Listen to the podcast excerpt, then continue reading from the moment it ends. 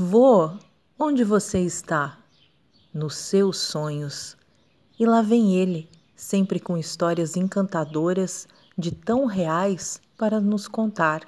E as pessoas vão se aproximando e atentas às histórias que vão tecendo uma linha da vida. As palavras vão formando histórias e o tempo passa a ser remoto, pois futuro e passado se entrelaçam no presente e todos se identificam e voltam a recordar as memórias emocionais de uma vida inteira.